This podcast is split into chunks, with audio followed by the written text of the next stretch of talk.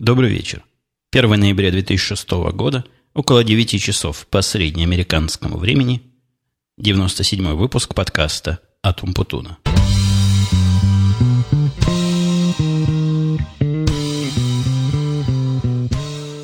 По поводу вот этой самой начальной фразы, которая некоторых из слушателей вызвала некий филологического типа вопрос от слушателя «Шум наша музыка». Он спрашивает вопрос чисто языковый – в заголовке стоит подкаст от Умпутун, при этом, когда ты говоришь, что произносишь подкаст от Умпутуна, то есть слово склоняешь как русское. Зачем в таком случае предлог «от»?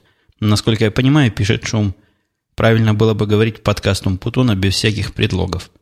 Ну, наверное, действительно было правильно говорить, но тут же вопрос не в правильности, а в некой фишковатости. Вот такая у нас фишка, подкаст от Умпутуна. Он там дальше приводит примеры, что бывает, конечно, и Евангелие от Матфея, но настолько я не замахивался, честное слово, когда придумывал свою вводную фразу. Скорее всего, это как, знаете ли, продукт эксклюзивный от какого-то кутюрье, хотя я тоже к кутюрье не имею особого отношения, но, видимо, вот такое у меня стояло в подсознании, когда я придумывал приветствие. Ну, как ни крути, чтобы русский язык не говорил в эту сторону, уже, видимо, поздно что-то менять, да и желания особого нет. Как-то я сегодня необычно кинулся в комментарии – был комментарий, даже пара комментариев таких оппозитных, которые меня... Ну, они, в общем, друг друга уравновесили, поэтому никакого изменения моего настроения и мироощущения не произвели. Да и поменять мое мироощущение, как и настроение комментариями довольно сложно. Так вот, один из этих комментариев меня сравнил подкасты, которые я произвожу уже в течение более чем года, сравнил с сериалом Lost, причем в хорошем смысле этого слова, что ждешь каждой серии с нетерпением – я, к сожалению, не помню, кто это был, как-то я плохо подготовился. А компьютер основной со всеми данными у меня сейчас выключен, и я, опять же, имею шоу-ноты исключительно на бумажке. Вот что написано, тем и могу пользоваться. Совершенно очевидно, что для меня сравнение с Лостом это лестно, по крайней мере. Да я сам этот сериал люблю и несколько раз даже его вам рекомендовал как пример исключительно правильного сериала. Да и многие из моих слушателей, по-видимому, Лост любят. Но зато с другой стороны, так сказать, инь и янь со стороны яня, или уж не знаю, кто там у них темная сторона, так вот, со стороны яни меня сравнили с Санта-Барбарой. Тоже сериальным чем-то таким. Я ни одной серии Санта-Барбары к стыду своему не видел, но, судя по всему, это сравнение скорее отрицательное, чем положительное. Вот оно вот таким вот образом минус на плюс и уравновесило все это к нулю. Так что можно считать, что произошла взаимная аннигиляция двух комментариев. Довольно сильно еще представлен у меня вопрос, в основном при личном общении, почему я не рекомендую те или иные подкасты. Иногда доходит до конкретики, когда какой-то, как правило, подкастер спрашивает, а почему ты не рекомендуешь вот тот-то подкаст, как правило, себя. И мне тоже кажется, что вопрос очевидный. Я рекомендую те подкасты, которые мне нравятся. Если я о них ничего не говорю, то, видимо, мне нечего хорошего сказать – или я просто их не слышал. Так что если вы хотите меня навести на свои подкасты, чтобы я их похвалил, потому что критиковать я их вряд ли буду, не мой стиль, и это как-то и не совсем в стиле нашей передачи. Так вот, если вы хотите дать мне знать, я могу послушать ваш подкаст, если вдруг я его пропустил по какой-то причине.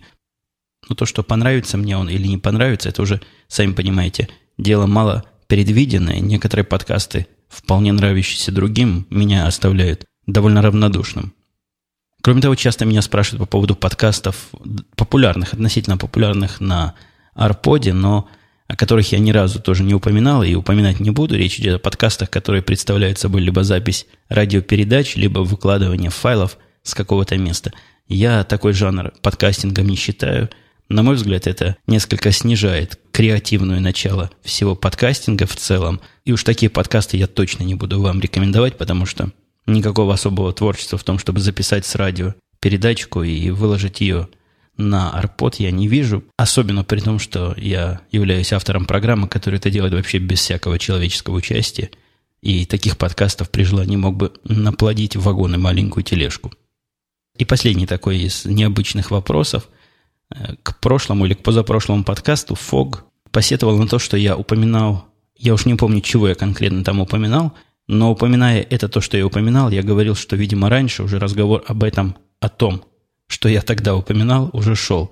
И Фог не помнит, шел он или нет. И это действительно серьезная проблема. Проблема не Фога, а проблема моя. Я вам поделюсь секретом творческой кухни. Дело в том, что записав под 100 подкастов, очень трудно держать в голове, говорил ты о чем-то или не говорил. И несмотря на то, что на такую кратковременную память я, в общем, не жалуюсь, год-то, конечно, не срок, и по большому счету я помню, о чем я рассказывал, но тут такая тонкость заключается в том, что, возможно, я об этом рассказывал, но вы этого не слышали. Где-то процентов, наверное, 10-15, иногда и 20 подкаста я безжалостно вырезаю по разным, по тем или иным причинам. И вот запомнить, прозвучало ли это в вырезанном куске или не вырезанном, просто совершенно невозможно. Поэтому есть такая опасность повториться, и есть опасность сказать, что я повторяюсь, хотя в самом деле для вас эта информация может быть совершенно новой. Теперь, пробежавши по вот этим вступительным вопросам, перейдем к темам, намеченным на сегодняшний разговор. Как-то у меня сразу несколько тем связано со школой. Со школой, причем моей младшей дочери. Э, не так часто она дает темы для разговора, а здесь порадовали нас. В школе, в которой учится мой ребенок, ей, ей 5 лет, э, так вот, там учится, по-моему, до 4 или до 5 класса, вот по-русски. Если это считать, начальная школа такая типичная. И в этой начальной школе прошло мероприятие, которое называется «День свободный от наркотиков». Название тоже немножко странноватое, потому что подразумевается, что, видимо, остальные дни в этой школе не свободны от наркотиков, хотя это совсем не так. Ну, вряд ли вот эти 50-летние детки, они принимают в свободное время наркотики. Но, тем не менее, такая, такое мероприятие прошло, и солидарность свою в борьбе с наркотиками, за этот самый свободный от наркотиков день они тоже выражали довольно своеобразно.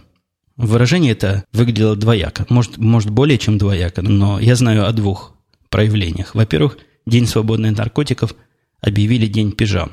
Это означает, что в школу все, и ученики, и учителя пришли в пижамах или в чем-то, что напоминает пижамы. Ну, например, училка нашей дочери пришла совершенно серьезно в ночной такой теплой ночной рубашке до пят и в таких тапочках с, с какими-то плюшевыми зверями на, на этих тапочках. И дети все тоже приходили в пижамах, а те, у кого не было пижам, одевались ну, что-то похожее на костюмы, в которых спят. Хоть убейте меня, понять, каким образом приход в пижаме в школу борется с наркотиками, я не понимаю. На мой взгляд, это даже наоборот, какое-то подтверждение некой сюрреалистичности и наркотичности существующей реальности. Но только в бреду может привидеться или в пьяной горячке, или в обдолбанном виде школа, ученики, которые ходят в пижамах, и учителя от них в этом деле не отстают. А, вторая, более традиционная, такая более объяснимая часть этого мероприятия, которую я застал, это выставка детских работ, посвященной вот этому самому дню борьбы с наркотиками и борьбе с наркотиками вообще как с явлением. А, рисунки там были детские, довольно жуткие рисунки. Например, там у входа у них сразу висит рисунок, где вдоль стола такой рисунок выполнен ребенком там 5-6 лет. Можете представить себе манеру этого рисования – там изображен большой черный стол, на котором лежит гроб с покойником, и вокруг стоит грустная семья. Ну, видимо, это результат вот этого злоупотребления. Был совершенно странный рисунок, который не очень понятно, как он с наркотиками борется. Был просто изображен очень веселый ежик, а надпись внизу гласила, если ежик не принимает наркотиков, то почему их должен принимать ты? Хорошая логика, а главное, очень непосредственно связанная с наркотиками, их приемом и отказом от этого пагубного занятия. Переходя от темы наркотиков к теме алкоголя, мое прошлое сообщение, мой прошлый рассказ о ограничениях на количество выпитого, а главное на градусность выпитого, вызвало, видимо, самую теплую реакцию. Многие слушатели, похоже, приняли это близко к сердцу. Ну, я могу понять, мне самому это показалось странноватым. Дима, например, предложил в разговоре по поводу этих варварских ограничений, он предложил просто-напросто прихватить бутылку коньяка с собой – и там ее тихонько распить. В правилах, честно вам скажу, ничего не было сказано о том, что с собой приносить нельзя. Ильяр спрашивал, было ли раньше такое ограничение, и можно ли раньше было на этих корпоративных вечеринках пить, что попало. Понятия не имею, насколько свежее это ограничение. Мы в этой корпорации недолго, меньше года, и Новый год еще не справляли, но когда мы отмечали своей маленькой компании, никаких, конечно, таких э, странностей, я бы даже сказал, глупостей не было. Никакого такого правила то пить, а то не пить не было. Даже последняя наша вечеринка, когда мы плавали на корабле, я рассказывал, мы там хорошо так укушались текилой, которая явно крепче разрешенных 15 градусов. Слушательница Стасия совершенно справедливо замечает, что забавное ограничение по напиткам, а ведь пивом и вином упиться можно не хуже, чем виски с коньяком, особенно если чередовать. Да, действительно, они вот по поводу чередования, они как-то упустили это правило. Может, надо им подсказать не давать понижать градус выпитого и не давать мешать одно с другим, я думаю, тоже помогло бы достичь той цели, которую они, видимо, пытаются достичь, сохранив работников в трезвом уме и здравом сознании. Мое почтение, уважаемые. Повествование о жизни москвича, радиоведущего отца и мужа в одном лице. Про радио, машины, детей, семью, деньги, интернет – все, что вы хотели знать в еженедельных выпусках программы «Росновский парк Уикли». «Росновский парк Уикли» – программа, которой не может быть. Возвращаясь обратно к теме школы, которую я сказал, дала несколько направлений сегодняшней беседы, такая странная, знаете ли, маркетинговая деятельность в школе замечена. Ребенок начал приходить с предложением купить какую-то особую куклу, хотя никогда вот куклам она довольно ровно дышала, и никакой особой склонности к вот этому кукловодству как бывает у девочек, по моей памяти, в мои годы, когда, когда я был мальчиком, а, а девочки были девочками, так вот никакого такого кукловодства у нее нет, а тут вот захотелось ей какую-то особую куклу. Ну, жена, конечно, разговорила и выяснила, что эта кукла активно в школе рекламируется всеми детьми, и какая-то такая прям организованная акция по одурманию детей и впариванию их этих самых кукол.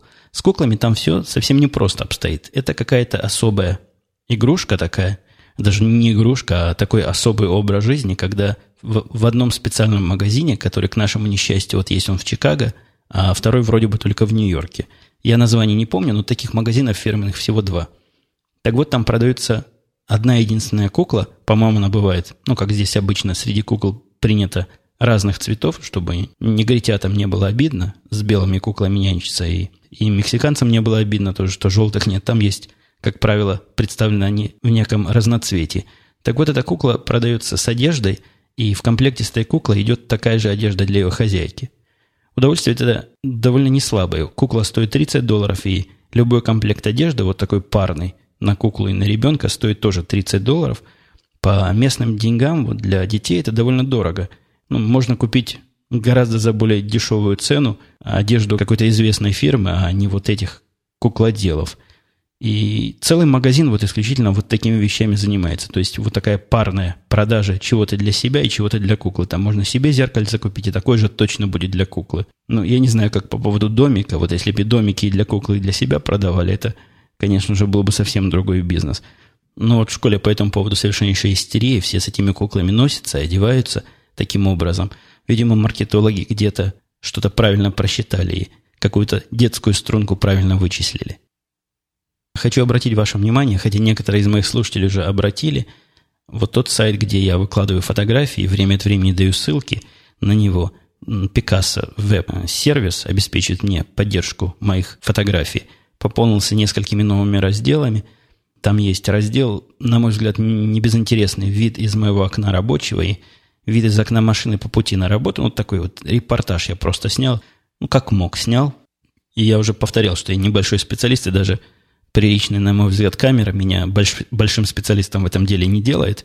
Также добавил я несколько свежих фотографий, меня кто-то просил, виды вот нашей деревни и вообще такие типичные виды одноэтажной Америки, тоже где приезжал или где проезжал и видел что-то интересное, там и щелкал. Без всякой композиции особой, без всякой задумки, без всякого плана, но вот что видел, то и запечатлел. А отдельный дополнительный раздел посвящен празднованию славного праздника Хэллоуин, который как вы знаете, происходил недавно. Вот в общественном виде он праздновался, по-моему, то ли в субботу, то ли в воскресенье. Я думаю, в воскресенье, да. Действительно, в воскресенье мы ходили. Там есть фотографии, которые это дело показывают. К сожалению, они как-то не удались в том смысле, что не передают настроение. Вот не умею я. То ли пока, то ли просто не дано мне передавать фотографиями настроение. Ну, там видно, что какая-то площадка есть, где довольно большое количество людей, детей, собак – и всяких разных прочих гуляет и радуется, но впечатление все-таки не передано. Впечатление праздника, конечно, было. Все они были одеты ярко, по-разному и красиво. Там собаки какими-нибудь пиратами одеты, какие-то взрослые люди одетые ведьмами и колдунами. И... Хотя взрослые не так сильно были замаскированы, в смысле в масках и в костюмах, как мне хотелось. Я пошел туда тоже не раскрашенный, думал, один такой буду, без костюма и без боевой раскраски, но оказалось в основном все взрослые – просто вывели своих детей на это мероприятие, а сами были как по жизни. Мероприятие это было абсолютно бесплатное, то есть там, ну, как вы знаете, на этом Хэллоуине раздают конфеты. Это его главная фишка и главная радость для детей. Там была масса таких будочек. На фотографии видны такие домики. Они по-разному были оформлены, где конфеты давали, ну, в общем, просто так. Иногда устраивали какой-нибудь конкурс, но в результате этого конкурса проигравшая сторона тоже всегда получала конфеты, но, может быть, немножко другие, чем тот, который выполнил задание – было несколько рекламных будочек, где стояли представители каких-нибудь известных компаний и тоже раздавали конфеты, как все, но, видимо, под маской, вот под эгидой своей компании. Она это дело финансировала. Остальные люди, которые там были, я не знаю, где брались конфеты, но то, что люди были добровольцы, это точно знаю, потому что до этого кинули клич и собирали добровольцев, которые желают в этом деле поучаствовать. Ну, может, город дал денег на конфеты, ну, сколько там на эти конфеты денег надо, а деткам радости там было вагон и маленькая тележка.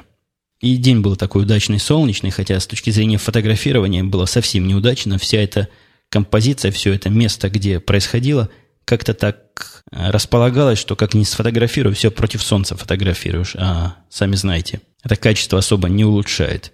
Ну и мне, как увидите, оно особо качество не улучшило. От школьно-хэллоуиновских тем я плавно перехожу к рабочим темам.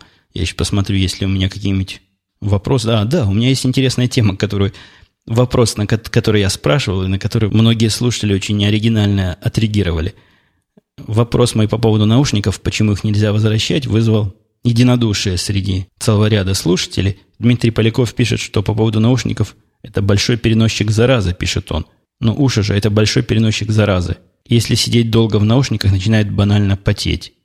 Потом бывают всякие ушные инфекции, ушной грибок и так далее. Ой, какие ужасы. Если у человека прическа длинная и волосы доходят до ушей, то это тоже не добавляет гигиены. Мистер Зомби вообще ужасы пишет нашего городка. Просто какой-то действительно кошмар. Про уши тот же ушной клещ. Сколько жил на свете, ни разу не слышал, что в ушах водятся клещи. Но вот мистер Зомби утверждает, что бывает ушной клещ, и штука довольно опасная и заразная, и трудно выводимая. Рекомендуется также по телефону автомату слушать через платочек.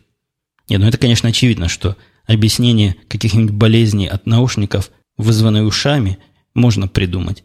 Но таким же примерно образом можно придумать объяснение, почему любой товар не подлежит возврату и обмену, будучи, если ты до него дотронулся. Потому что руки, например, тоже являются приносчиком массы заболеваний. А если руки потные, а если грязные, а если, простите, после посещения туалета не помытые, то что тогда? Тоже возвращать нельзя – мне все-таки кажется, это какой-то отмазкой, какой-то необъяснимой необъяснимостью. И со мной, похоже, согласен коллега Шум, наша музыка. Он говорит, как же выбирать наушники, если их не пробовать? Какой бы ни был замечательный звук, если не сидят или давят, нафиг они нужны. И я с ним полностью согласен. Тут, конечно, какой-то парадокс, который немножко подмывает теорию мистера Зомби и Дмитрия Полякова. Дело в том, что во всех местах, где даже где нельзя наушники сдавать, их можно мерить. Там есть такой стенд, и наушники общественные на этом стенде лежат. Их можно надеть на голову, они там прикованы, как правило, так что не унесешь, и вставлены в какой-то такой аудиоцентр, что можно послушать, как они звучат в разных ситуациях. То есть там, получается, гигиена, она не должна быть на уровне. А вот если заплатил, тогда, тогда сразу изволь эту самую гигиену соблюдать. Мне кажется, дурит нашего брата, дурит рабочий народ – я там, кстати, недавно покупал другое устройство, которое вообще к телу не прислоняется. Я про него рассказывал в теории практики звукозаписи. Это аудиоинтерфейс USB фирмы Tascam. К этому Tascam тоже мне сказали, вы обратно сдать не можете. Я несколько удивился, потому что, ну, действительно, он к ушам никоим образом не контачит, и к другим таким органам, в которых клещи водятся, тоже вроде бы не контачит – а оказывается, его нельзя сдавать, потому что в комплекте идет какая-то версия звукозаписывающей программы. И поскольку программа в это дело входит, то после того, как ты программу купил, ты ее сдать не можешь, а вместе с программой не можешь сдать и железку. На мой взгляд, это все какое-то, какое-то лукавство, которое, видимо, минимизирует количество возвращенных товаров. Хотя товары, как и наушники, такие это железка, были весьма правильные и совершенно не выглядят так, что поломаются вот за несколько дней или окажутся непригодными или не соответствующими тому, что заявлено, и той функциональности, которую от них ожидают. Ну так вот, на этот раз действительно возвращаясь к рабочим темам, на работе я был в этот раз во вторник, то есть вчера, такое необычное и нестандартное время моего посещения работы было вызвано тем, что у нас должна была быть встреча с одной фирмой, которая занимается нечто подобным, чем мы занимаемся, и с которой мы говорили о некой совместной деятельности, о совместных проектах, в основном на иностранных рынках. По поводу иностранных рынков я положу прошлую тему, запомню прошлую тему, положу ее на стек, а по поводу иностранных рынков у нас, по-моему, я это не рассказывал, вот опять вот эта проблема вспоминания. У нас наше начальство ездило недавно в Европу и принесло оттуда различных впечатлений по, по поводу увиденного. Но то, что французы не соглашались принимать наши продукты, которые написаны на другом языке, а не на французском. И я могу понять, потому что они известны своим вот этим языколюбием и нежеланием говорить на других языках. Ну, это их право. Но зато они были очень спокойны в том смысле, что данные из Европы будут для анализа передаваться в Америку, а потом обратно в Европу. С немцами же вышло все наоборот. Немцы тоже предпочитают, чтобы с ними общались. Им все равно, на каком языке будут составлены отчеты, то есть отчеты они и наши продукты готовы принимать по-английски. Но вот зато общение они боятся, что английского языка они недостаточно понимают и требовали, чтобы у нас был представитель постоянный в Европе, который разговаривал бы с ними по-немецки. Ну, здесь речь идет вообще о заказчиках, которые не, не какие-нибудь люди с улицы, а крупнейшие, пожалуй, самые крупные в Европе банки.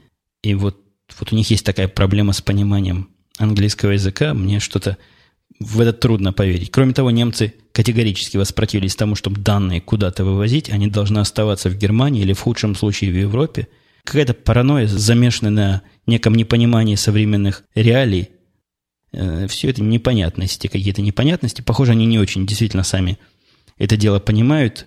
Хотя рынок там в Европе, ну, это тема для отдельной истории, но там произошли финансовые очень сильные изменения в Европе – которые породили или породят к жизни массу всяких проблем, которые мы со своей стороны превентивно пытаемся решить. Но если в двух словах, то в Европе, вот вы знаете, в Америке после Великой депрессии, когда она была там в 20 в конце 20-х годов, 29 или 27 год, вышел такой анти, антитрастовый закон, по которому те, кто деньги хранит, не могут этими деньгами на бирже торговать впрямую. Они должны использовать каких-то посредников. И со временем это что вызвало? Это вызвало то, что банки в Штатах не торгуют сами по себе на бирже, а торгуют через какие-то особые конторы.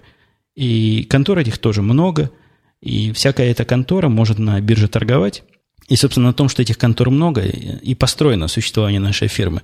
Мы можем сказать, как надо делать правильно, глядя на сравнительные результаты, как это несколько контор произвели торги. Но это, если очень грубо, то так можно представить один из наших продуктов, который, который, пожалуй, покрывает большую часть рынка штатов. В Европе ситуация совсем другая. В Европе Великой депрессии, как известно, не было, и антитрастовского закона тоже не было принято. В результате в Европе очень много игроков, которые вроде бы сами продают и покупают на бирже, но все крупные банки европейские, они сами по себе являются крупными участниками торгов биржевых. Но зато в Европе есть другая странность, некая концентрация. Хотя кажется, что каждый участник выполняет, собственно, сделки сами по себе, на самом деле это все не так. На самом деле там есть, во всяком случае, была концентрация, когда все участники в конце концов продают через одно, через одну компанию. Я толком не знаю, как эта компания называлась, Тед пытался ее наш вспомнить название, но вот такая была концентрация для каждой европейской биржи, где действительно производились торги через де-факто через одного участника. Вот теперь у них меняется все это дело, они становятся ближе и похожи на нашу систему, когда каждый может сам производить все эти финансовые транзакции биржевые.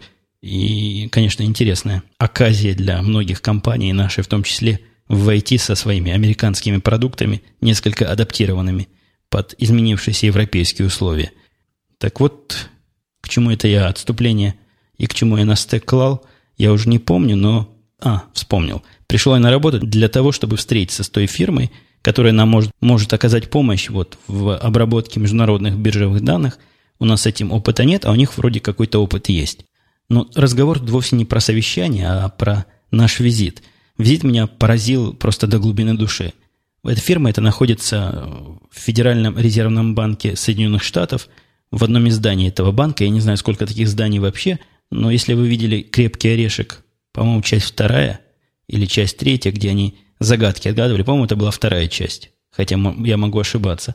Вот там как раз грабили вот подобный банк и вывозили золото грузовиками. Я не знаю, есть ли в нашем Федеральном резервном банке в Чикаго грузовики с золотом, и можно ли оттуда вывести, но то, что здание защищено крайне сильно и просто параноидально странно сильно, это факт. Во-первых, ты сказал мне, что витрины, вот эти стекла, которые выходят на улицу, они из пуленепробиваемого стекла, откуда он знает, я не знаю, и вообще внутри там то ли первая, то ли нулевая степень защищенности. Ну, в том смысле, что первая это самая высокая, или там нулевая самая высокая. Когда заходишь туда, ну, начать с того, что двери, через которые заходишь, это такие, казалось бы, обычные револьверные крутилки двери, но они не, необычные. Во-первых, стекла, которые там, они тоже очень крепкие, и дверь пропускает за раз одного человека, после этого стопорится. Толпой в нее не пробежать. И, видимо, у этих охранников есть способ эти двери мгновенно заблокировать. Кроме того, сразу у входа стоит два дюжих таких мужика, два черных охранника стояли с автоматами. Я не видел в охране зданий здесь автоматов, ну, я не знаю. Я последний раз видел в охране автоматы э, в Нью-Йоркском аэропорту, когда прилетел в Америку. А здесь стоят действительно два мужика очень серьезного вида с автоматами. Хотя на меня не посмотрели, да вообще не посмотрели, глазом окинули, мы прошли к регистрации. И, в общем, кроме регистрации, туда больше никуда пройти нельзя, гостям, во всяком случае – Возле регистрации нас долго проверяли, кто мы такие, к кому мы приходим, забрали наши документы и выдали карточки гостей, но карточки не такие обычные бэджики, которые вешаются, а карточки магнитные, которым, которым пришлось многократно потом пользоваться. Дальше мы пытались, за нами пришла специальная тетка из той конторы, куда мы шли в гости, и повела нас через все эти круги защиты. Прежде всего, там сначала осмотр не менее тщательный, чем в аэропорту, прохождением через звенелку и через какой-то еще аппарат. Тед сказал, что этот аппарат определяет взрывчатые вещества, если у нас или нет. Э, странный аппарат такой, он как стробоскоп, мигает время от времени. Я уж не знаю, чего он там и, и где определяет. Хотя ботинки, надо сказать, снимать не заставили. А после того, как ты проходишь это, уже, в общем, все остальное просто. На каждом шагу у тебя встречаются двери, которые можно открыть только ключом сопровождающего, вот этим электроном, и ты должен приложить, значит, свои ключи к нему. Оно, видимо, запоминает твой маршрут и понимает, в какие комнаты ты уже зашел, чтобы тебя в будущем проследить. Э, внутри все это здание тоже было полностью закрыто. Я не видел здания, в котором идешь по коридору, длиннющий коридор, и все абсолютно двери закрыты, и на вид металлические, я уж не знаю, пробиваются они снарядами или нет, но очень тяжелые металлические двери, в которые тоже можно войти вот таким вот тройным образом вместе с сопровождающим. Но, как ни странно, не это самое интересное и не это самое поразительное в этом здании было. Ну, подумаешь, защищенное здание и защищенное. Меня поразили вот эти условия работы федеральных, этих самых наших работников, которые получают зарплату от государства из наших карманов налогоплательщиков. Ну, я так понимаю, что Федеральный банк – это все-таки государственное учреждение. Нас повели в виде экскурсии и в виде ланча, хотя время еще было не очень ланчевое. У них тут принято иногда ланчевать пораньше. Это было где-то всего 11 часов для меня. Для меня это время не то, что ланча, а утреннего кофе, второго, пожалуй. Но сказали, вы должны увидеть нашу столовую. Сказать, что это столовая, это извратить просто ностальгически щемящий смысл этого слова. Я не знаю, какое заведение, вот Google славится своим заведением, я не знаю, какое в Гугле. Но то, что я видел здесь, сделало бы честь многим ресторанам точно – на первый взгляд, это такая столовая самообслуживание, где берешь еду сам, но в самом деле она вовсе не самообслуживание. Там за каждым местом, где ты можешь взять еду сам, стоит куча народу, специально обученного, которые помогают тебе наложить твою еду и, в общем, оказывают всякие услуги. Но в сущности, действительно, со столовкой это дело объединяет то, что ты двигаешься с подносом, на который тебе помогают наложить всего, чего ты там захочешь набрать. Чего там только нет, было там, ну, просто масса всего была помещение большое, и все заставлено всякими едами. Надо специальные экскурсии устраивать, чтобы исследовать все, что там можно съесть.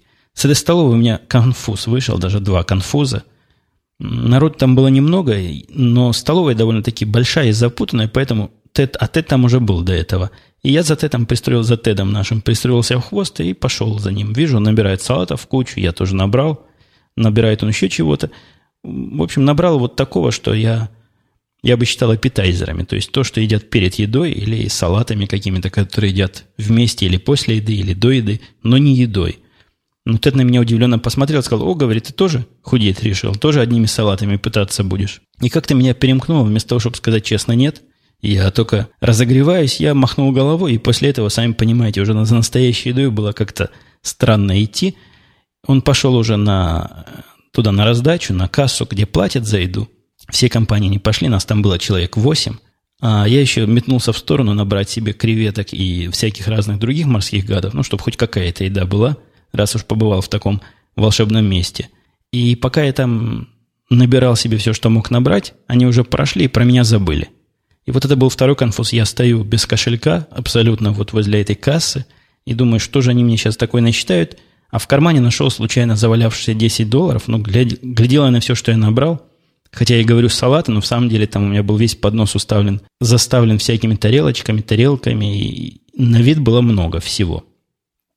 Тетка на меня посмотрела и говорит, вы здесь работаете? Я говорю, нет, я здесь не работаю, у меня нет карточки работника.